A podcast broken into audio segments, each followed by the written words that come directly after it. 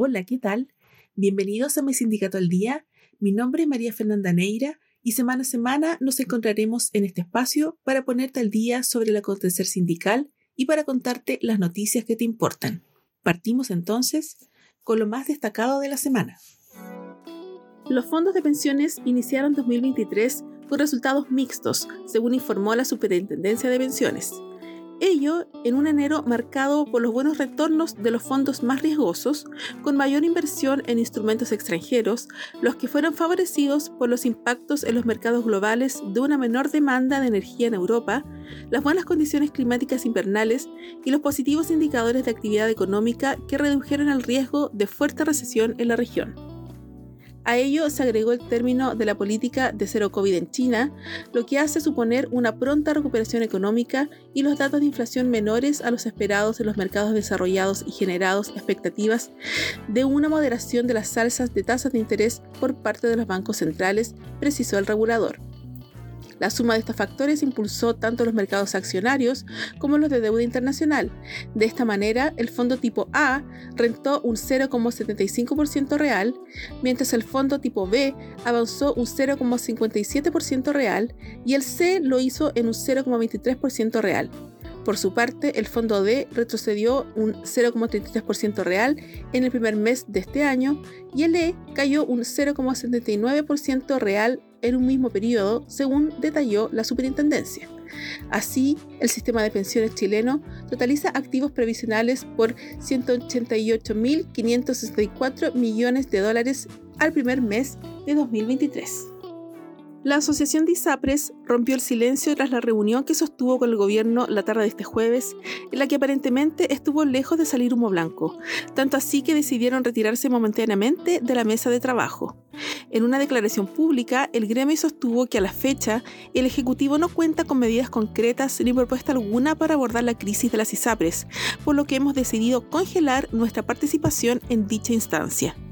La organización, presidida por Gonzalo Simón, acusó que, tras casi dos meses del fallo de la Corte Suprema que instruyó a las aseguradoras a aplicar la tabla de factores vigente desde abril de 2020, la Superintendencia de Salud no ha dado luces del mecanismo con que aplicará la sentencia. Hasta ahora, el gobierno solo ha anunciado un proyecto para fortalecer el sistema público y así prepararse ante la eventualidad quiebra de un ISAPRE. Dicha iniciativa no evitaría la quiebra de las ISAPRES, sino que traspasa a los afiliados al FONASA una vez que se haya desencadenado la caída del sector, escribió el gremio. Los ministros de Hacienda, Mario Marcel, y Economía y Fomento y Turismo, Nicolás Grau, y la ministra de Trabajo y Previsión Social, Janet Jara, presentaron la agenda de productividad que busca abordar los principales desafíos productivos del país, considerando las recomendaciones de la Comisión Nacional de Evaluación y Productividad y que es el resultado de un trabajo conjunto con los distintos gremios empresariales y la Central Unitaria de Trabajadores. Para mejorar la productividad del país, se concordaron más de 40 medidas, entre las que destacan la eliminación de la notarización de algunos trámites legales y administrativos, la creación de un fondo de capital de riesgo para empresas innovadoras, la digitalización de procesos de comercio exterior, el impulso de un proyecto de ley sobre cabotaje marítimo que permita diversificar el transporte de carga sobre el mar y la incorporación de las competencias digitales en la capacitación. Todo esto para permitir que los recursos de las pequeñas, medianas y grandes empresas tengan un mayor rendimiento y los emprendedores vean reflejado en su bolsillo un ahorro en costos, tiempos y trámites. Un valioso aporte para mejorar el ejercicio del derecho colectivo por parte de las organizaciones sindicales de nuestro país es la investigación determinantes del éxito de la negociación colectiva en Chile, un análisis desde la perspectiva de los y las dirigentes sindicales en Chile. El estudio pertenece a la socióloga de la Dirección del Trabajo Carolina Díaz y pasó a ser el número 64 de la serie Cuadernos de Investigación de la institución. La metodología consistió en la aplicación de entrevistas grupales a integrantes de comisiones negociadoras sindicales para indagar en la preparación, desarrollo y resultados de 12 procesos de negociación en empresas de diferentes regiones del país. Algunas conclusiones del estudio son, Primero, la mayor parte de los dirigentes sindicales tiene una evaluación positiva de su último proceso de negociación colectiva. Segundo, los dirigentes valoran los resultados económicos, como reajuste, cantidad de cláusulas pactadas, bono término de conflicto, etc., pero también los resultados en términos de fortalecimiento de sus propias organizaciones sindicales. De todos los determinantes de éxito estudiados, el más importante parece ser el relativo a la consulta a las bases por el contenido de los instrumentos colectivos, lo cual demuestra la importancia de la participación y el involucramiento en la vida sindical de los afiliados, particularmente en el marco de estos procesos negociadores. El Sindicato de Trabajadores de Scotiabank y la Confederación Nacional de Sindicatos de la Rama Bancaria, CONABAN, realizaron una reunión para dialogar sobre los resultados entregados por la Comisión para el Mercado Financiero. Esta última anunció que la industria de la banca finaliza en 2022 con resultados históricos de ganancia con más de 6 mil millones de dólares. Por esto, el presidente de Conaban, Roberto Grandón, señaló que lo que nos tiene muy preocupados hoy día es que la banca presentó resultados históricos de 6.396 millones de dólares el año pasado, son 5.395 millones de pesos, o sea, son cifras que realmente en Chile podrían ser escandalosas, que no respeten los derechos y precarice a sus trabajadores.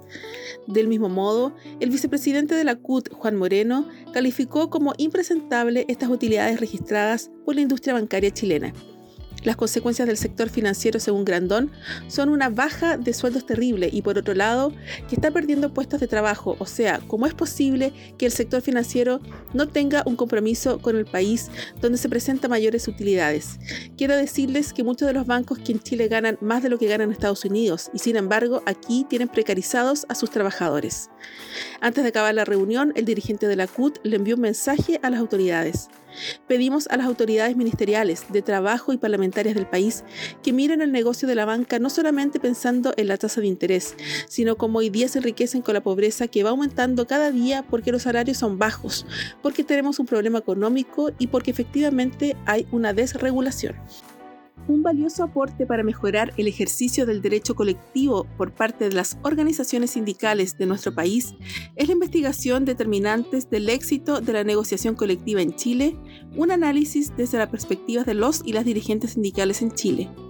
El estudio pertenece a la socióloga de la Dirección del Trabajo Carolina Díaz y pasó a ser el número 64 de la serie Cuadernos de Investigación de la institución. La metodología consistió en la aplicación de entrevistas grupales a integrantes de comisiones negociadoras sindicales para indagar en la preparación, desarrollo y resultados de 12 procesos de negociación en empresas de diferentes regiones del país. Algunas conclusiones del estudio son, Primero, la mayor parte de los dirigentes sindicales tiene una evaluación positiva de su último proceso de negociación colectiva. Segundo, los dirigentes valoran los resultados económicos, como reajuste, cantidad de cláusulas pactadas, bono término de conflicto, etc., pero también los resultados en términos de fortalecimiento de sus propias organizaciones sindicales. De todos los determinantes de éxito estudiados, el más importante parece ser el relativo a la consulta a las bases por el contenido de los instrumentos colectivos, lo cual demuestra la importancia de la participación y el involucramiento en la vida sindical de los afiliados, particularmente en el marco de estos procesos negociadores. Y luego de repasar las principales noticias de esta semana, agradezco el haberte informado con mi sindicato al día y nos encontramos en una próxima entrega informativa. Hasta pronto.